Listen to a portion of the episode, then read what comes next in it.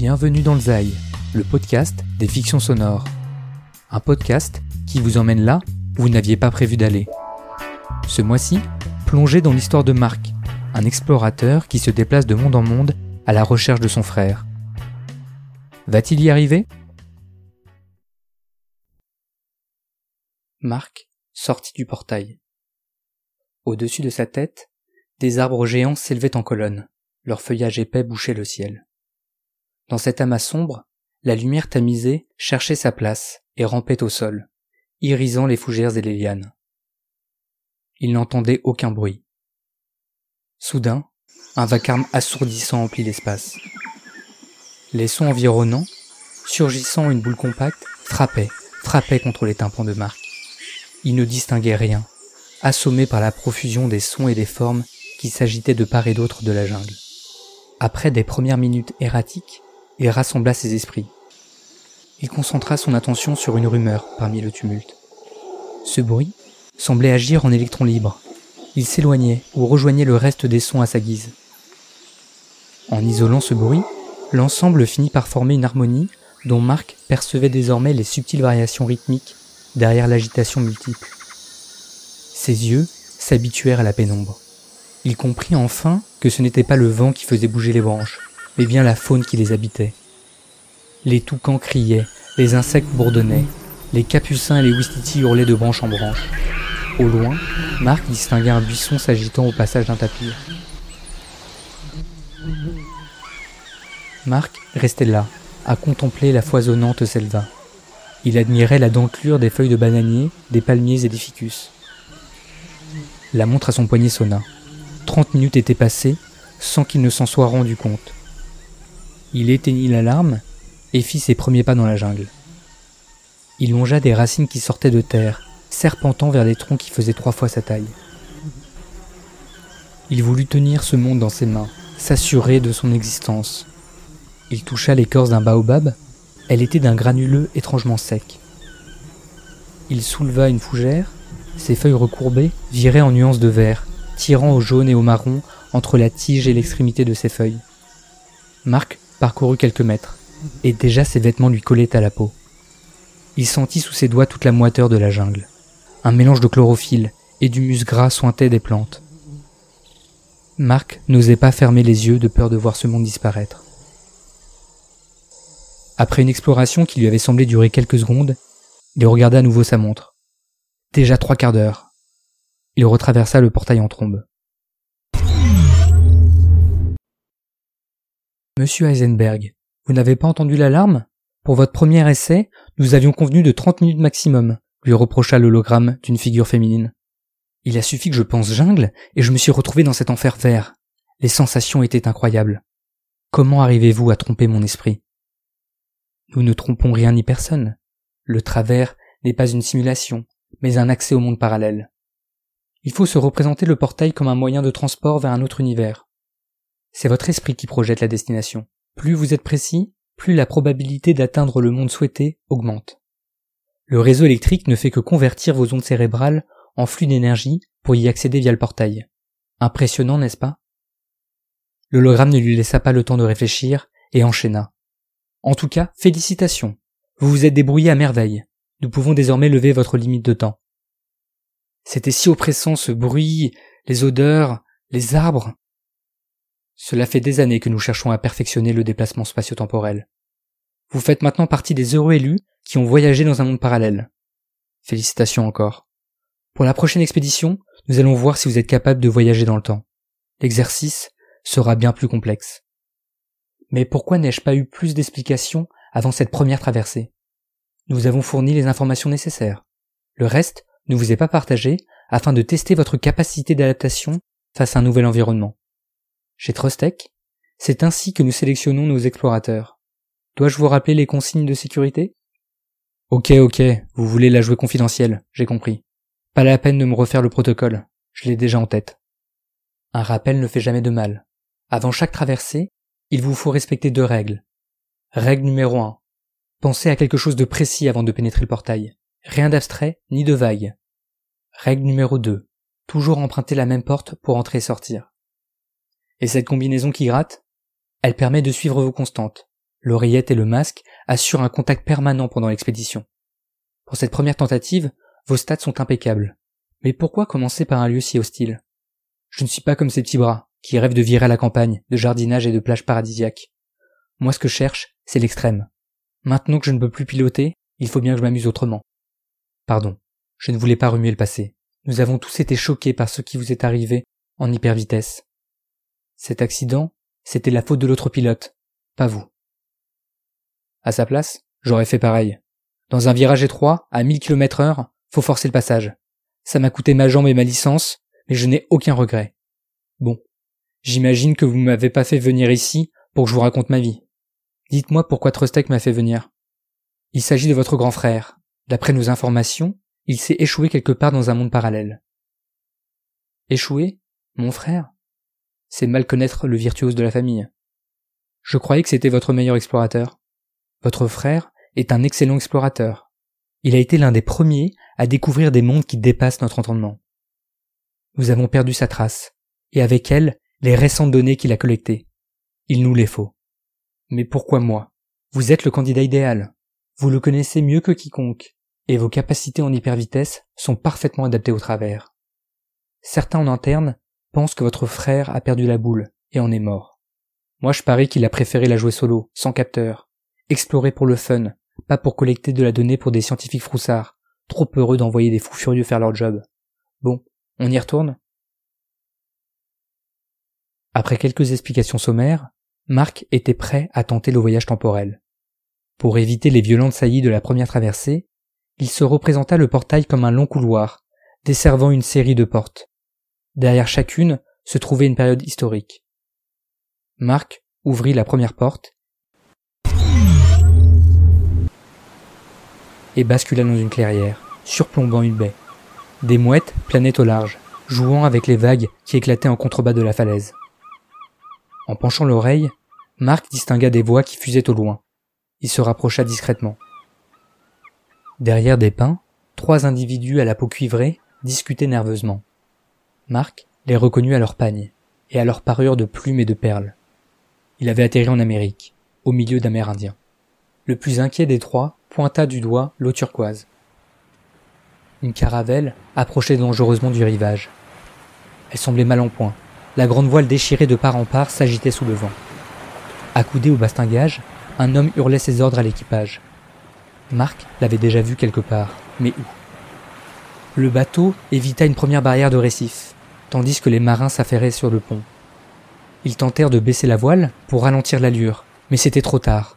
Un courant ascendant fit pencher le navire une première fois, puis une deuxième. Il y eut un grand crack.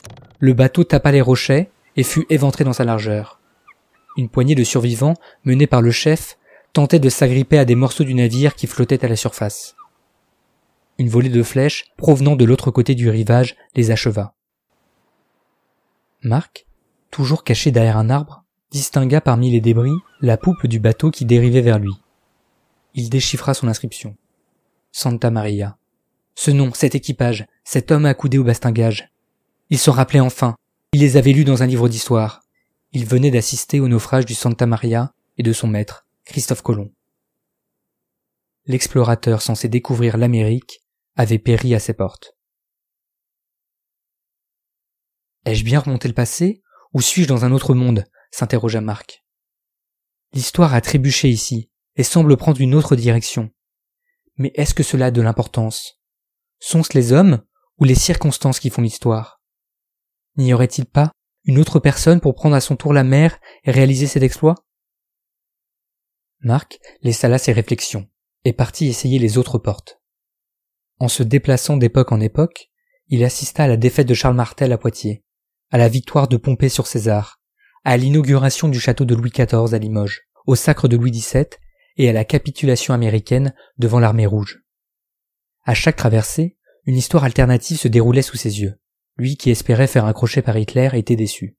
Il ne contrôlait pas le portail. Dommage. J'avais pensé à de multiples façons de l'assassiner. Strangulation, poignard, explosif, poison ou bien plus insolite. Le contaminer en inoculant la rage à Blondie, son berger allemand. Marc avait aussi envisagé de remonter à l'enfance du monstre nazi, pour le pousser dans les escaliers, ou par la fenêtre, voire de s'attaquer à sa mère avant sa naissance. Ce n'était pas très éthique, mais quand il s'agit d'un dictateur sanguinaire, ne faut-il pas s'autoriser tous les moyens nécessaires? Ne voulant pas se retrouver dans une autre histoire alternative, Marc préféra rentrer. Dès qu'il eut mis un pied dans le sas, il fut pris d'une violente migraine, suivie de nausées, qu'il réprimait à grande peine. Alors, sans-il l'hologramme? Fantastique. J'ai vu défiler notre histoire. J'ai même assisté au débarquement de Christophe Colomb, mentit Marc. Je crois bien que je maîtrise votre truc. Pas d'effets secondaires? Nausées, vomissements, migraines? Vos constantes sont très hautes. C'est l'adrénaline, vous en faites pas, j'en ai vu d'autres. Vous êtes sûr d'être remonté dans le passé? Parfois cela se joue à un détail. Hiro n'avait réussi qu'à la deuxième tentative, et encore, in extremis. Il avait dû se reposer quelques semaines après. Peut-être que je suis meilleur que lui. En tout cas, je suis en pleine forme, prêt à repartir. Nous n'allons pas le faire attendre, n'est-ce pas? Très bien.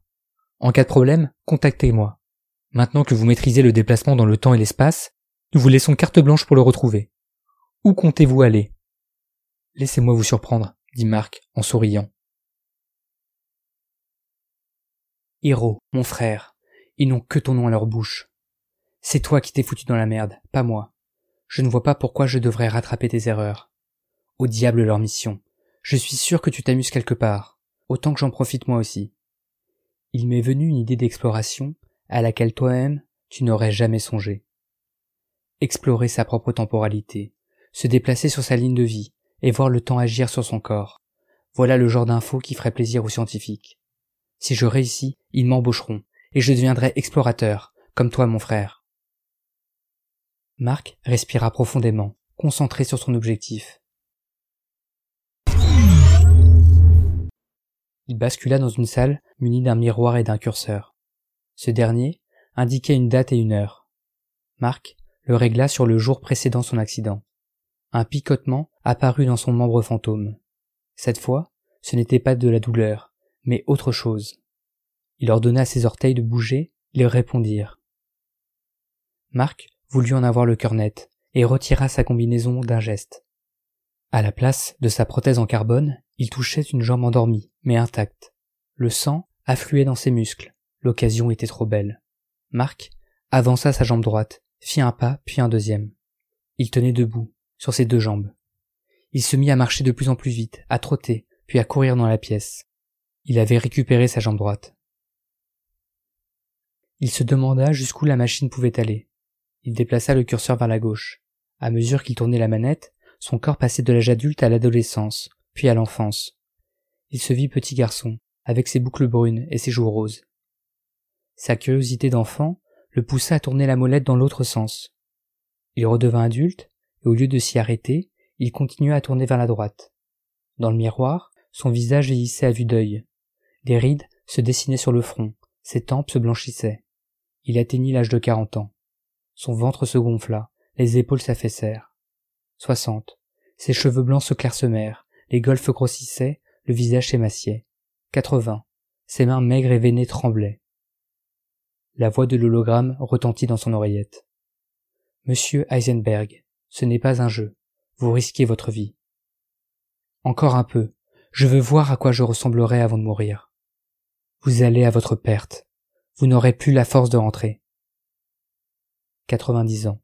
Marc ne tenait plus sur ses jambes. À genoux devant la console, il sentait son énergie s'évaporer dans les airs. 95 ans. Sa main squelettique se cramponnait à la molette. Il n'arrivait plus à parler. Mon Dieu, je ne peux plus bouger. La voix retentit à nouveau. Marc, concentrez-vous. Vous pouvez encore revenir en arrière. Des souvenirs défilaient dans la mémoire de Marc. Son cerveau projeta des bribes de course en hyper vitesse des championnats gagnés et perdus. Marc pensa au fonctionnement du travers. Ces lois sont similaires à celles de l'hypervitesse. Il s'appuie sur la vélocité pour transformer chaque flux en énergie. Il me faut dompter cette vitesse, la maîtriser par ma volonté. Marc se concentra à l'extrême et envoya toute son énergie restante dans sa main droite, assez pour tourner le curseur vers la gauche. Son corps reprit sa vigueur, ses cheveux s'épaissirent, ses muscles se ragaillardirent. Il eut à nouveau trente ans. Exténué par l'effort, il rampa jusqu'au portail et s'écroula en arrivant dans le sas. Après son réveil, il eut un long débrief. Les scientifiques et les médecins s'écharpaient pour savoir s'il fallait le laisser repartir. Les derniers le traitaient de chien fou, d'être instable, qui ne tiendrait pas la prochaine traversée. Les premiers soulignaient les avancées considérables qu'il avait rapportées du travers. Grâce à lui, on savait que l'on pouvait voyager dans sa propre temporalité. Personne n'y avait songé auparavant. Pas même Hiro. Les actionnaires de Trustec tranchèrent. Il fallait poursuivre. Malgré les protestations de l'hologramme, Marc put à nouveau utiliser le portail.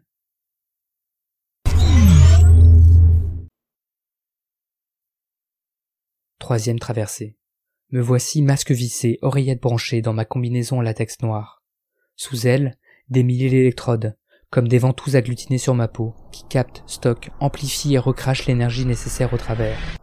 Portail bleu informe, balbutiant des directions éparses, je circule entre les mondes, avec cette vitesse, toujours cette vitesse, qui m'entraîne tout droit en avant.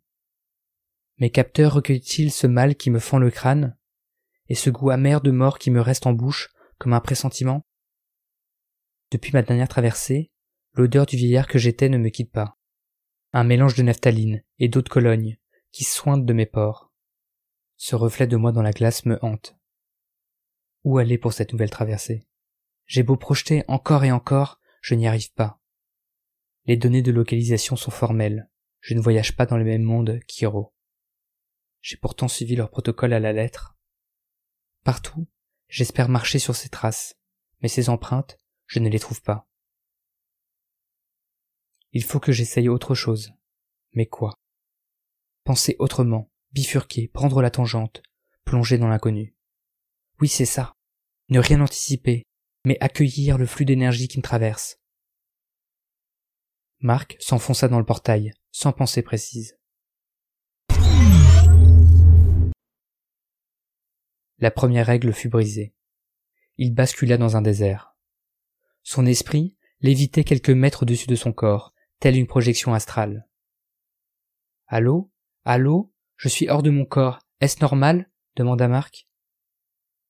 Pas de réponse. Y a-t-il quelqu'un qui m'entend? Toujours rien, à part ce grésillement dans l'oreillette il ne pouvait compter que sur lui-même. Derrière les dunes, le ciel et le sable se rejoignaient en une masse sombre et grise. Quelques grains de sable, messagers annonciateurs du désastre, affluaient vers lui. Une première salve lui fouetta le visage. Du moins, il le devina, car les sons avaient disparu, aspirés et expulsés ailleurs. Sur sa joue, du sang s'écoulait d'une coupure. Il n'entendait rien, ne sentait rien, il se heurtait à une violence muette, imperturbable. Le vent l'éloignait de son corps, tandis que la tempête se rapprochait dangereusement. Il le savait, il devait l'atteindre avant elle. Il tenta de nager, fendant l'air de ses bras et poussant sur ses jambes. Marc atteignit son corps au moment même où la tempête déferla. Les avant-bras en opposition, il chercha à se protéger. Ses vêtements furent lacérés, et lui, porté nu dans les airs, voltigeait sous l'effet de la force centrifuge. Le sable chaud pénétra sa bouche, ses oreilles et ses narines. À son contact, de petites marques luminescentes crépitèrent sur sa peau, jusqu'à grossir et former des pixels de blanc étincelants. Marc abandonna toute résistance. Des flashs apparurent. Il visualisa un ADN tournoyant en hélice sur lui-même. Des bouts de génome qui se défaisaient, changeaient de place et qui s'imbriquaient à nouveau. Il entendait des voix, des souvenirs qui n'étaient pas les siens. Un brouhaha de prénoms résonna dans son cortex. Jacob, Magnus, Paul, Paula, Charlie, Mathias, Sylvia ou bien Sylve. Ces prénoms lui semblaient familiers, comme des réminiscences de vies antérieures qui s'éveillaient dans sa conscience. Certaines de ces vies étaient passées ou à venir, d'autres, il en était persuadé, existaient sur des plans parallèles, sans aucun lien avec ceux qu'il ne connaissait alors. Leur existence se superposait à la sienne.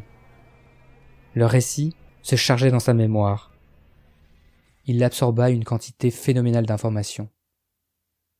Marc muta. Ses mains s'allongèrent. Des boucles de cheveux noirs serpentèrent au-dessus d'une poitrine naissante. Ses hanches s'élargirent, et son sexe rentra en lui. La tempête expulsa son corps devenu femme et continua son chemin. Marc bégayait de stupeur.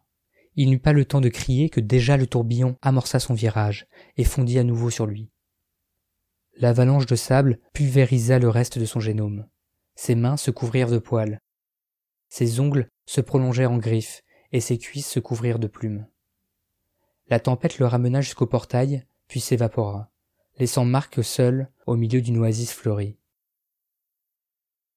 Il s'appuya sur les palmiers pour reprendre son souffle.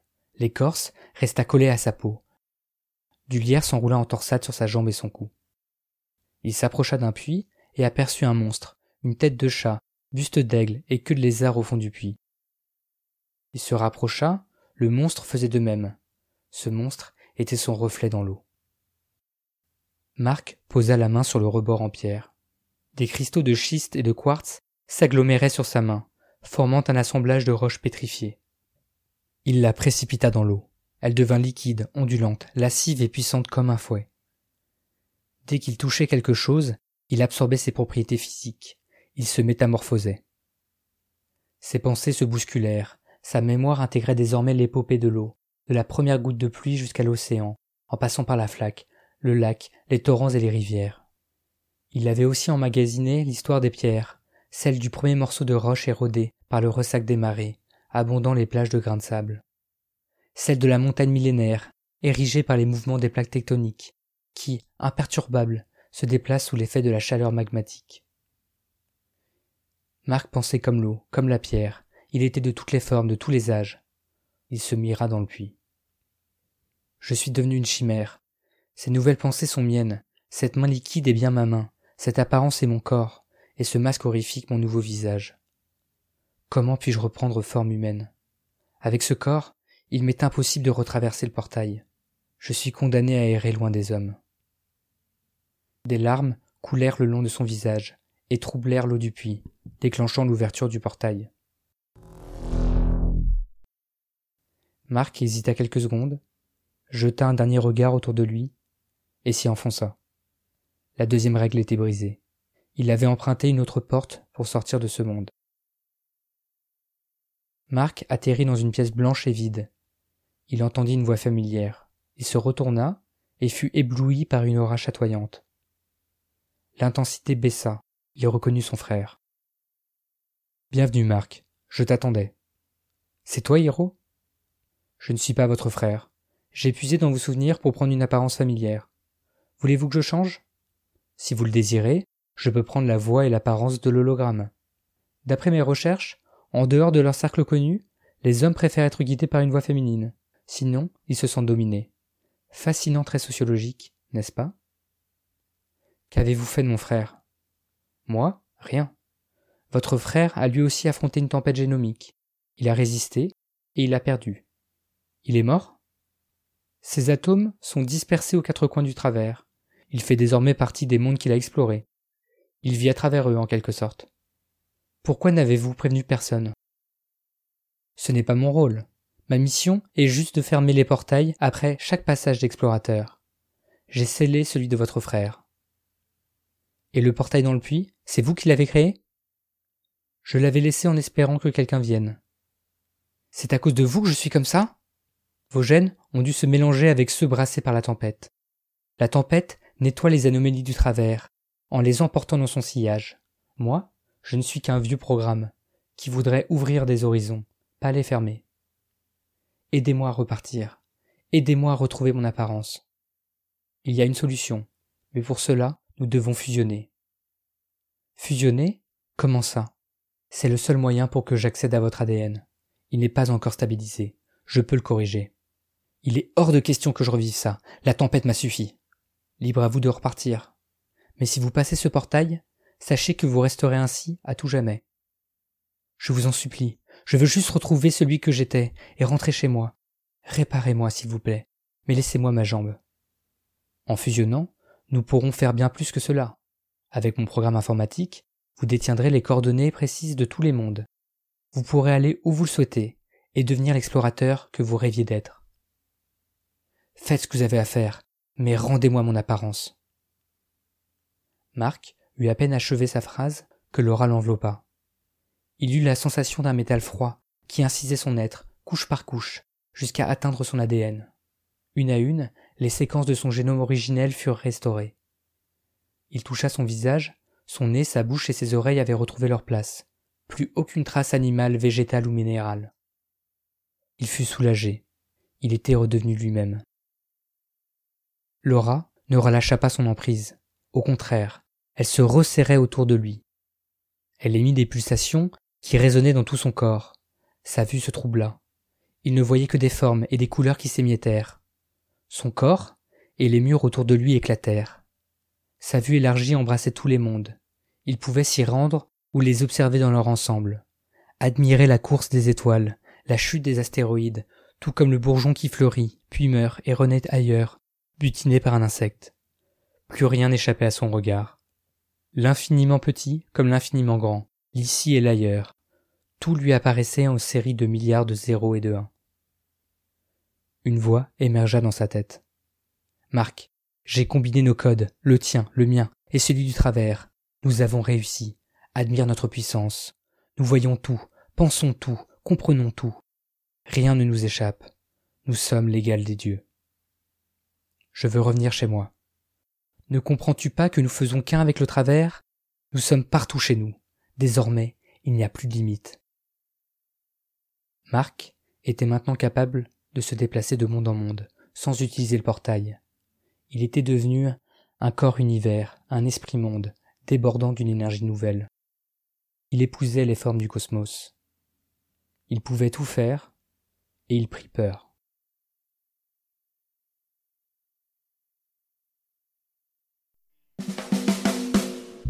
C'était Les Mondes du Travers, une fiction sonore racontée, écrite et réalisée par Louis. Pour suivre mes aventures audio et littéraires, rendez-vous sur Insta, at Revue A plus dans le